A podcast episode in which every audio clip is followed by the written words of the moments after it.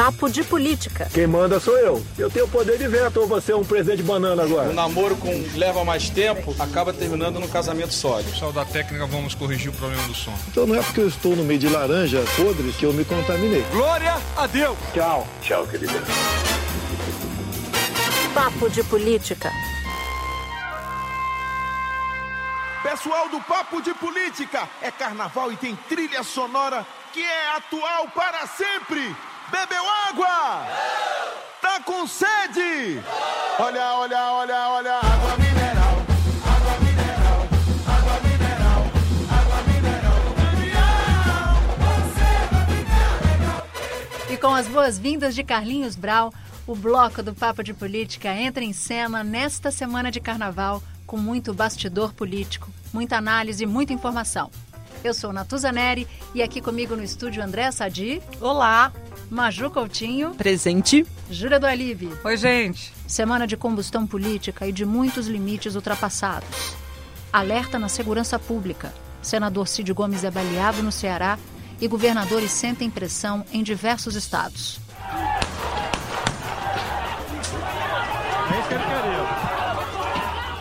Camila Bonfim traz informações direto de Brasília e o áudio da semana. Tem também briga entre governo e Congresso. General fala em chantagem do Legislativo e Rodrigo Maia reage. Eu não vi por parte dele nenhum tipo de ataque ao parlamento quando a gente estava votando o aumento do salário dele como militar. E briga à vista em torno da reforma administrativa, que fica para depois do carnaval. Você sabia que em Brasília o setor público tem carreira de discotecário e datilógrafo? Bom, gente, a gente abre esse papo falando dos limites ultrapassados na área de segurança pública. O senador licenciado Cid Gomes, do PDT do Ceará, foi baleado em um motim de policiais que reivindicavam um aumento salarial em Sobral, cidade natal dele, que fica no Ceará. Cid Gomes pilotava uma retroescavadeira e tentava furar um bloqueio feito por PMs do 3 Batalhão da Polícia Militar do município. Tem um fio da meada aí muito perigoso. Eu conversei com fontes do governo ligadas à segurança pública e eles estão preocupados com a pressão da Polícia Militar em diversos estados. Há, Maju, sinais amarelos em diferentes lugares e em diferentes regiões. Pois é, Natuz, eu quero chamar atenção aqui para a negociação entre o governo do Ceará e os servidores da segurança pública, né? A negociação salarial lá começou no fim de janeiro. O governo apresentou uma proposta, não houve acordo. Aí o governador, o Camilo Santana, pessoalmente entrou em negociação com algumas associações. Quando parecia que já estava tudo acordado entre eles e algumas associações, a discussão tomou outro rumo. Só um parênteses aqui, ó. Pela Constituição, não pode greve e nem sindicalização. Essas associações que começaram com um cunho recreativo, a partir da metade dos anos 90, passaram a ser fonte de pressão política também. E hoje, atualmente, entrou um outro fator, tecnologia. Muitas das paralisações são acertadas aí por WhatsApp. Fontes me disseram que foi esse o esquema no Ceará. Foi essa situação que levou que levou essa essa reunião a esse motim. É, e outra coisa, Paraíba, esta semana a gente tem que falar também. Policiais e bombeiros pararam lá por 12 horas. Minas Gerais, houve pressão, governador Romeu Zema, com o estado quebrado, com atraso em parcelas do 13º, em pagamentos de servidores, deu aumento, aprovou aumento de 41% para servidores da segurança pública. Aí a gente levanta aquela questão, né? Até onde é uma discussão apenas salarial? Acho que tem uma discussão salarial, é uma ponta dessa história só. Acho que tem uma discussão política. Acho que motim de policiais militares acabam servindo a interesses políticos diversos.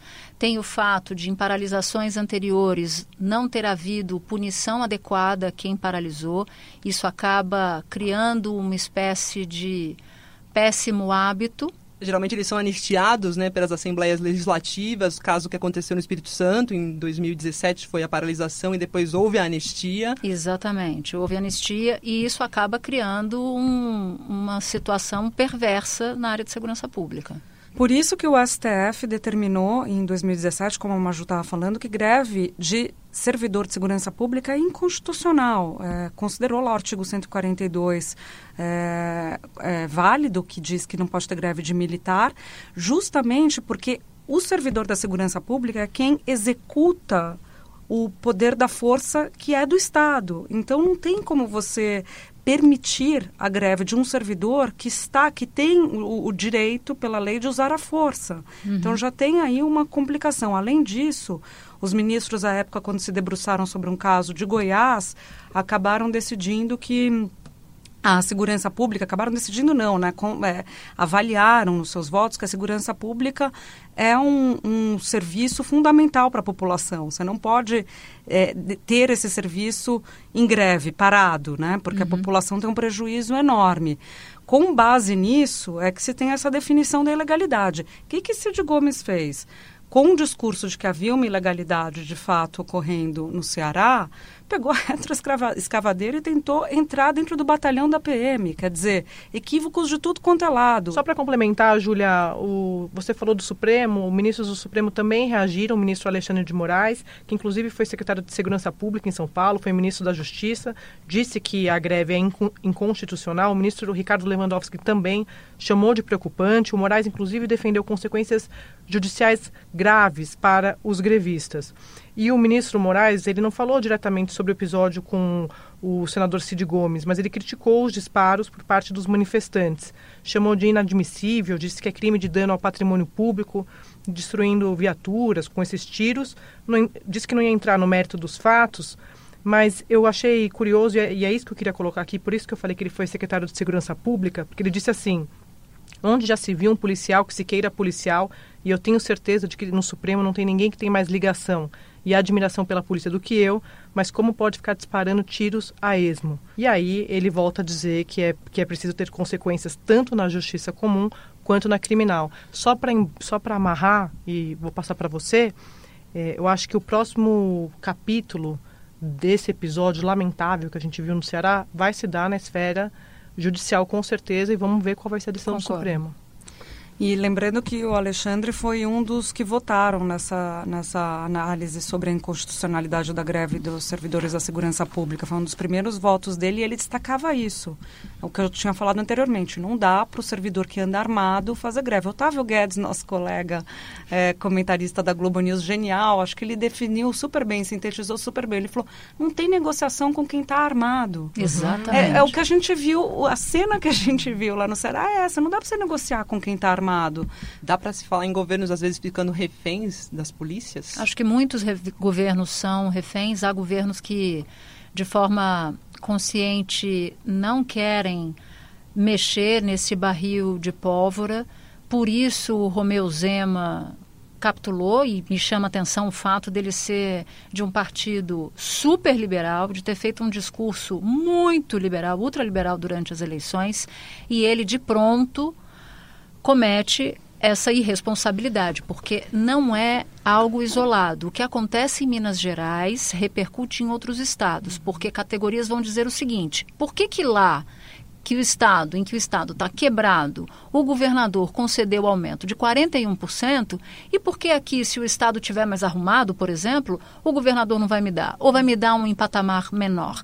Porque o raciocínio é um raciocínio simplista é. nessa hora. O medo da paralisação vira moeda de chantagem, né? Exato. Eu acho que é um, um exatamente um coquetel aí que entra o medo da paralisação, a sinalização para uma base é, eleitoral que se tornou muito forte na esteira do bolsonarismo e o discurso do governo federal para essa base, que é própria dele, que se reproduziu é, para os outros governadores na eleição, para os candidatos a governo na eleição, o, o discurso que o governo faz de empoderamento.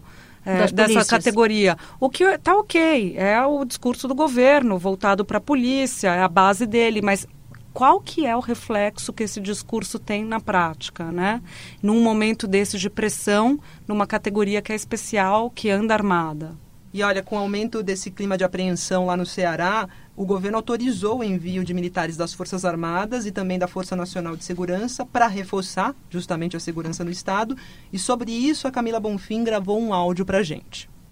Oi, pessoal. Olha aí, depois desses tiros contra o senador licenciado Cid Gomes, que foi o assunto da semana lá no Ceará, no país inteiro, e tudo acaba desembocando aqui em Brasília também, né? O presidente Jair Bolsonaro autorizou o envio das tropas das Forças Armadas, né? constituídas aí por militares da Marinha, Exército e Força Aérea, para o Ceará. Isso por quê? O que, que eles fazem?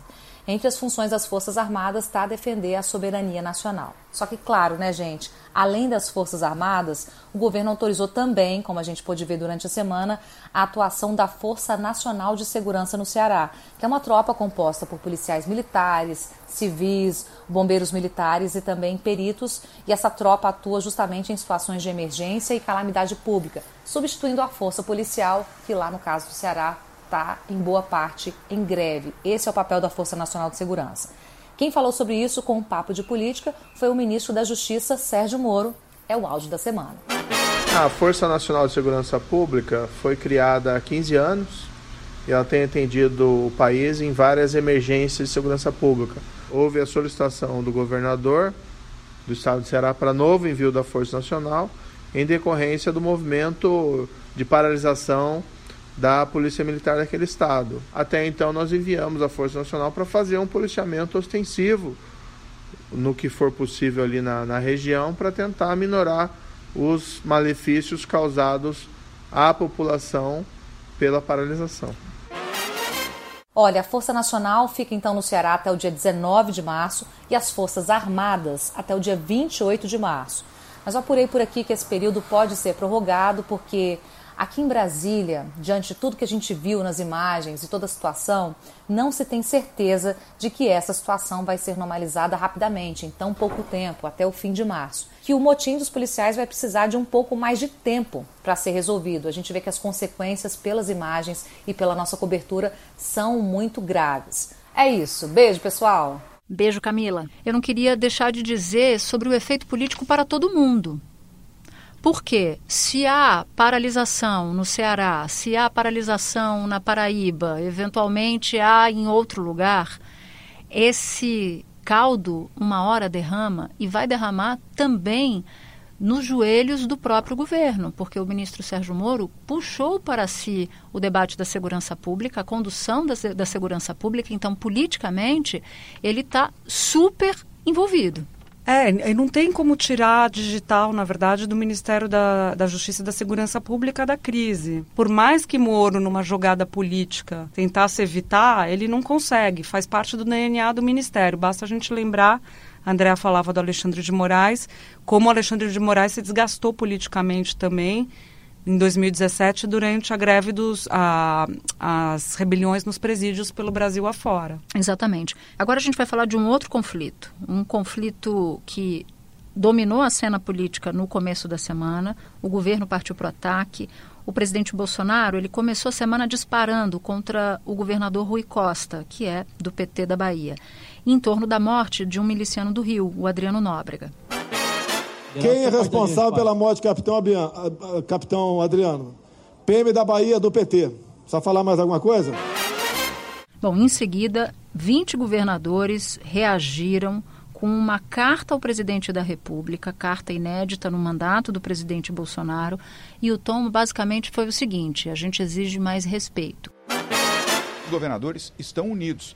Aliás, produzimos duas cartas, uh, onde majoritariamente os governadores se manifestaram a favor do diálogo, do entendimento, contra o emparedamento de governadores. Isso não é justo, não é verdadeiro e não é recomendável numa democracia. Assim como não é recomendável as acusações feitas pelo presidente Jair Bolsonaro ao governador da Bahia, Rui Costa denota que, ao contrário do ano passado, quando diversos governadores apoiavam o presidente Bolsonaro na eleição, muitos agora se colocaram numa posição de contraponto ao presidente. Isso entra um pouco, Natuza, naquela leitura que muitos políticos fazem de que o presidente ele não tem adversário, ele tem inimigo. Ele transforma os governadores, por exemplo, no caso do João Dória, que a gente ouviu agora há pouco, ou do governador do Rio, Wilson Witzel, em inimigo. Ele aproveita a situação, a polêmica da semana, do dia, e coloca essa, o, os governadores que não tem jeito, você precisa dialogar, você precisa ter algum tipo de interlocução,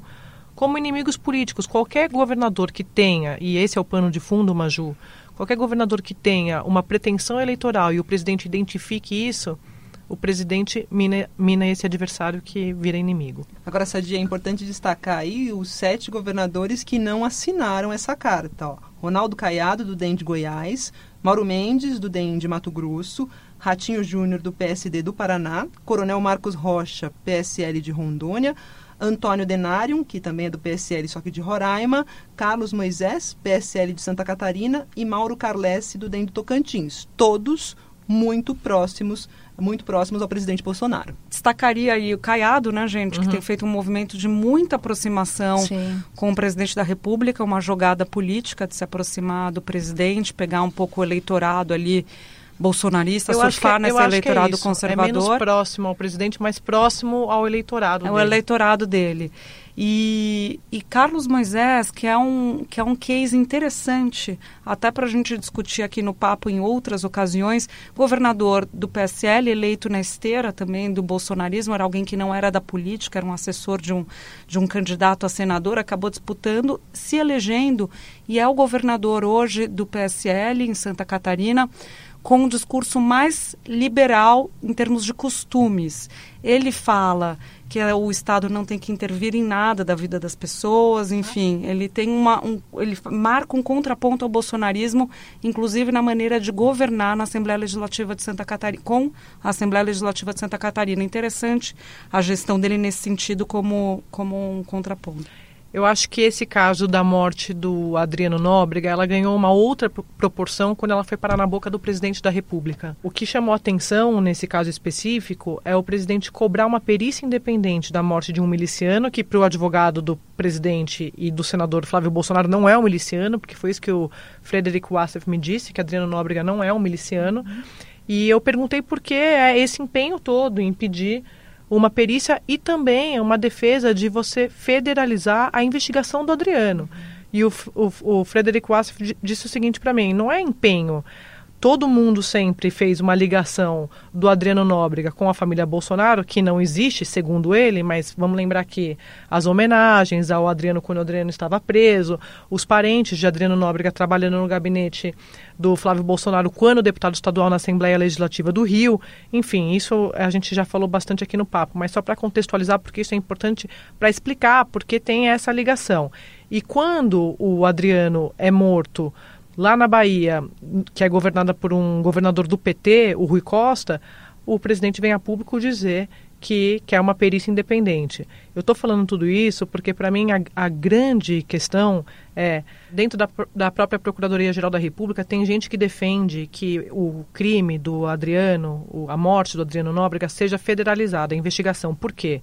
Porque eles dizem que qualquer integrante do chamado escritório do crime que é integrado por milicianos e do qual o Adriano fez parte, você precisa ter um olhar diferente porque integrantes do escritório do crime, como a gente sabe, são acusados de matar a Marielle Franco. A própria Secretaria de Segurança Pública da Bahia, quando o Adriano foi morto, chegou a divulgar uma nota dizendo que ele era suspeito, acusado de matar a Marielle. Mas o Adriano Nóbrega não consta no inquérito envolvendo o crime da o assassinato da vereadora Marielle Franco. Tudo isso para dizer o seguinte: qual é a conexão de um caso com o outro? A procuradoria acha que só dá para federalizar se ficar, se tiver mais indícios de fato do, da conexão do crime Marielle com o caso Adriano Nóbrega. Mas eu conversei com gente no Ministério da Justiça eles dizem o, seguinte, que é um crime estadual. Hoje não tem nenhum indício, não tem nenhuma evidência, nenhum elemento, nenhum né? elemento para você federalizar o caso. E Sadi, só lembrando aqui o que a gente já conversou várias vezes, o próprio caso Marielle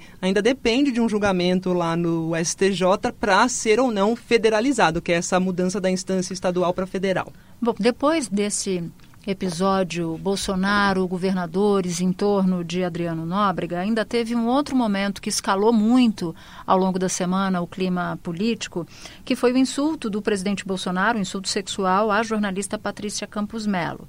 Ele para recapitular, ele resgatou uma mentira que havia sido dada na CPI das fake news por um depoente e disparou contra a jornalista. É o que chama a atenção, Natuza, que foi o presidente propagou uma fake news, comprovadamente uma fake news, uma mentira que um funcionário de uma empresa de disparo de mensagens fez na CPI. É, o jornal já comprovou com documentos, áudios, planilhas que se trata de uma mentira. Ele reproduz essa mentira e nessa reprodução ele faz uma piada com cunho sexual atingindo não só a jornalista, como o jornalismo e as mulheres no geral. Ó, e já que a gente está falando aí de CPI das fake news, a gente tem que falar desse termo fake news, expressão que acabou sendo banalizada, inclusive, nos últimos tempos.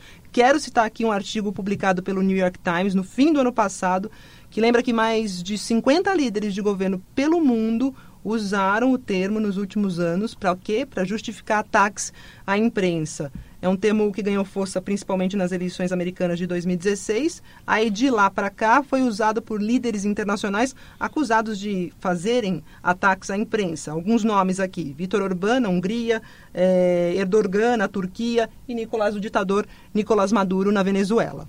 E foi justamente a imprensa, Maju, que conseguiu captar uma declaração do ministro general Augusto Heleno, uma declaração que bagunçou bastante o cenário político em Brasília, porque os parlamentares não gostaram nada dela. Era uma transmissão ao vivo, feita pelos canais da Presidência da República, mas que o jornal o Globo conseguiu captar o que o ministro Heleno disse naquela ocasião. A declaração causou uma confusão danada. Pois é, Natúzia, deixa eu ler até aqui essa declaração do ministro Heleno, porque o áudio é ruim. Então vamos lá. Ó. Rapaz, nós não podemos aceitar esses caras chantagearem a gente o tempo todo. Aí ele solta um palavrão.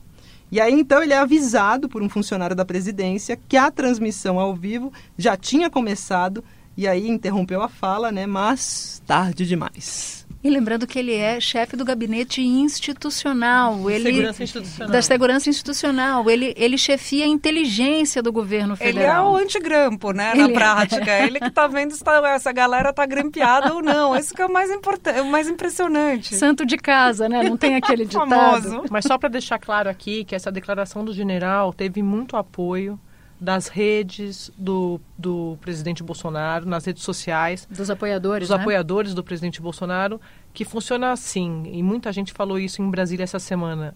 Olha, tem declaração do governo que depois vem um pedido de desculpas, não era bem isso, era uma gafe, mas o recado foi dado. É, o que leva a pensar se realmente foi sem querer querendo, né? Não sei. Pois é, é Maju. Boa, esse é um bom palpite. Você sabe, Maju, que em Brasília eu conversei com alguns parlamentares que têm exatamente essa leitura, que funciona, que tem casos que funciona como um morde a sopra. Essa apuração sua, Andréia, me chama atenção porque dias antes, o governo todo estava de muito mau humor com o orçamento impositivo.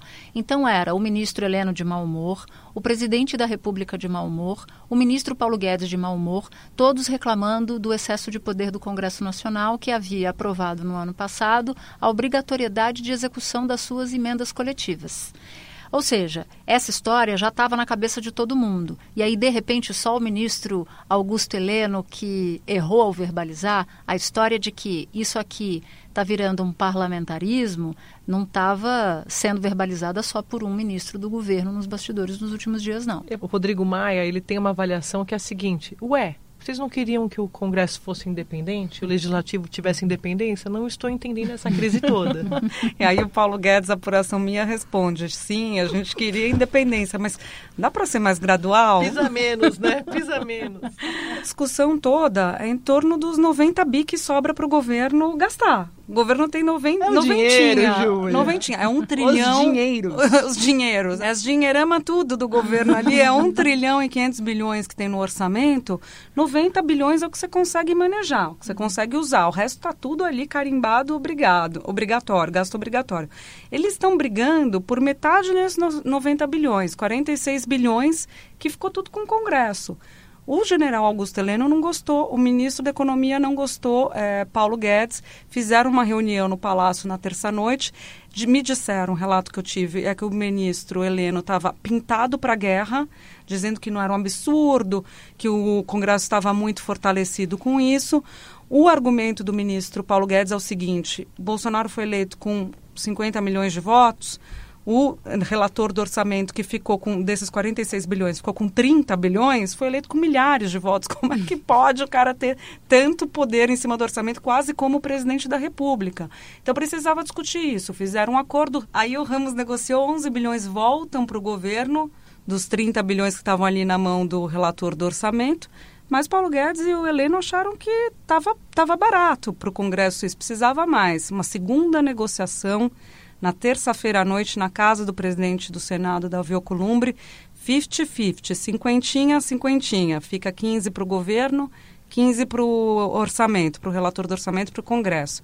Mas aí vazou o áudio do Heleno. E aí entrou água na negociação. A Júlia até já deu uma adiantada no orçamento impositivo, mas vamos apertar aqui a tecla SAP para falar desse o que justifica Oba. esse mau humor que a Natuza citou, de Paulo Guedes e companhia, explicando o que é o orçamento impositivo. Basicamente, ó, ele obriga o governo a executar despesas determinadas pelo legislativo na prática, aumenta o espaço do Congresso e aí diminui o do governo para remanejar as despesas, decidir no que investir. Aí até o ano passado, o governo federal só era obrigado a pagar as emendas individuais dos parlamentares, mas agora passou a ser obrigatória a execução das emendas apresentadas pelas bancadas. E aí o presidente Bolsonaro vetou esse dispositivo e agora os congressistas estão querendo derrubar esse veto do presidente, baseado nessa conta aí do 50-50. O governo fica com 15 bi, o, Congresso, o relator do orçamento fica com 15 bi. É, a Júlia falou do, da diferença de votos do deputado para o presidente Bolsonaro. Eu sempre me lembro de uma declaração do líder do governo no Congresso, que é o senador Eduardo Gomes, que ele fala assim: Sadia, ninguém chegou aqui por sorteio. Os, nós parlamentares fomos votados e a gente quer ser respeitado por isso também. Eu usei essa, essa avaliação do Eduardo Gomes, do senador Eduardo Gomes, para contar uma apuração que eu fiz sobre o day after dessa declaração do Heleno ainda na esfera política, depois a gente pode falar das reformas, tipo a reforma administrativa. Mas eu acho que o caldo disso tudo é que aumenta o, a irritação do Congresso com o governo com diferentes alas. Você já tem o Rodrigo Maia reagindo ao ministro da Educação, né? Uhum. O Abraham Weintraub, ele fez diversas críticas. Aí você vê o, o Rodrigo Maia essa semana também, num encontro com embaixadores a portas fechadas, foi perguntado sobre o ministro das Relações Exteriores, o ministro Ernesto Araújo, e ele falou: esse ministro não existe. Esse ele disse isso. Ele disse isso. Ele faz parte do grupo de ministros ideológicos do governo ele e o Weintraub. E ele incluiu essa semana o general Heleno após essa declaração. Então, eu acho que na visão do Congresso, com essa declaração do Heleno, se eu fosse dizer para vocês qual é a repercussão imediata, é que mais um ministro para os parlamentares hoje faz parte do grupo ideológico. Bom, já que tem a lista aí de Rodrigo Maia que você acabou de falar, Andréia, eu queria, eu queria citar novamente o ministro Paulo Guedes, porque ele que já tinha protagonizado algumas polêmicas nas semanas anteriores, dessa vez ele puxou de bombeiro. Ele pegou e começou a jogar água. Ele falou numa solenidade no Palácio do Planalto mais para o fim da semana e disse o seguinte, ó, tudo certo, tem hora que o Congresso reclama, tem hora que nós reclamamos, tá tudo dentro do nome presidencialismo.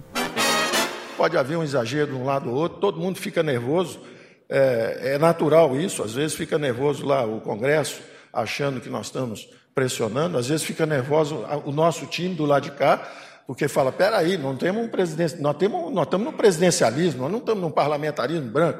Então esse empurra empurra é normal, é pelada, um chutou canela do outro e tal, o jogo segue.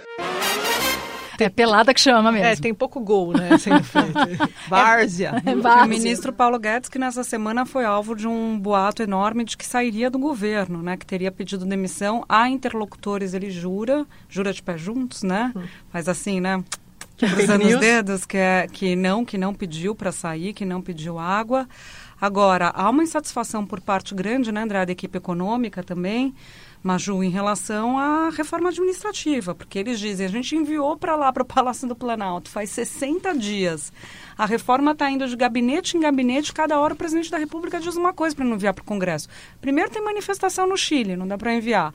Depois tem o, o, a relação com o Congresso que azedou por causa de um evento específico. E no final das contas fica ali todo mundo metendo é, o bedelho, de acordo com o integrante da equipe econômica, a reforma não sai o Ministério da Economia vê dois, é, entre aspas, inimigos da reforma administrativa no Palácio do Planalto. Jorge Oliveira, é, ministro da Secretaria-Geral da Presidência, e o próprio general Augusto Heleno, mais corporativista, também estaria jogando contra a reforma administrativa. Bom, e aí tem um problema, porque a reforma administrativa, como disse a Júlia, não está batendo no coração do presidente. Não batia uhum. antes, não está batendo agora. Uhum. e ele morre de medo de inspirar categorias que são tradicionais apoiadoras dele próprio. Mesmo sabendo que a reforma não valeria para o momento, né? Seria para funcionários futuros. E, Exatamente. E Natuza, Mesmo assim. Júlia, lembrando que o governo chegou a recuar na semana passada do envio da reforma. E foi o Congresso chiar para eles falarem, não, peraí, a gente está mandando. Eu já desisti, vai, inclusive, vai de falar. que eu não vou, né? eu já desisti de falar na Globo News, olha, amanhã o presidente vai enviar, eu não falo mais. Você sabe que eu tive, eu também, teve uma fonte que me falou, pode cravar que chega quinta-feira. Aí na hora que eu ia falar, eu falei, olha, você faz toda a ponderação. Estão dizendo que vai chegar na quinta-feira. A reforma não, não chega, chegou. as eleições vão chegando e o ano vai ficando mais curto, como a Sadi sempre disse. Agora, tudo isso para dizer que reforma administrativa é muito importante, não só sob o ponto de vista da economia que se vai gerar no futuro diante do gasto com funcionalismo público que o governo tem é muito alto, mas também porque você tem uma necessidade de trazer o funcionalismo público para o momento presente e para encarar futuro. Isso mesmo, lembrando sempre, funcionalismo público importantíssimo para o país, enfim, só que a gente tem cargos agora que já não são necessários. Vou, obsoletos, né? Obsoletos. Vou dividir aqui com vocês uma, opera, uma apuração que me chamou a atenção. Olha lá, existem quase 2.500 datilógrafos com remuneração média de R$ 7.255. Uau! Tá? O datilógrafo com maior salário recebe 11 mil reais. Opa! Outras ocupações aqui: operador de máquina de lavar, operador de máquina copiadora. Máquina de lavar roupa? Não, Não sabemos. sabemos. Digitador e operador de computador. Remuneração média dessas ocupações é de R$ 5.203. E ainda reais. tem outras ocupações que me chamaram a atenção soprador de vidro. Mentira. Não me pergunte o que Fake é isso. News, Natuzaneri, não, mais uma. Não, apuradinha a informação. News. apuradinha. Isso é o Trump? É. Maravilhosa, Maju imita o Trump, vocês sabiam disso? Não, foi saiu sem querer, agora não novo. mais, não. Fake news. E a outra, pasmem, discotecário. Uh. Agora eu não sei o que, que é a função de discotecário. Sabe que eu, você está falando isso, eu estou pensando aqui, a Maju sempre fala que é o RHzão do governo, né? E isso, isso é tão importante, Natuza, porque as pessoas, a gente fala reforma administrativa, as pessoas não fazem ideia do que, do que se trata. Quando você traz para a realidade mostrando as carreiras, e assim, são outros tempos. Isso precisa ser atualizado para ontem, de fato.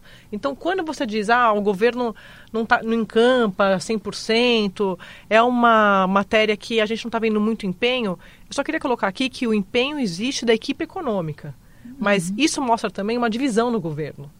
O Palácio do Planalto tem uma agenda política, o ministro Paulo Guedes tem uma agenda totalmente econômica que casa com a agenda do Congresso e o Congresso está dizendo o seguinte: vocês não querem mandar? Não tem problema. A gente vai fazer a administrativa só para só o legislativo. Depois vocês explicam por que, que não aconteceu para o executivo. Eu só queria deixar claro para você que nos ouve que discotecário remete à discoteca. E discoteca não é da minha época, eu sou da época da boate, que já vem depois. É.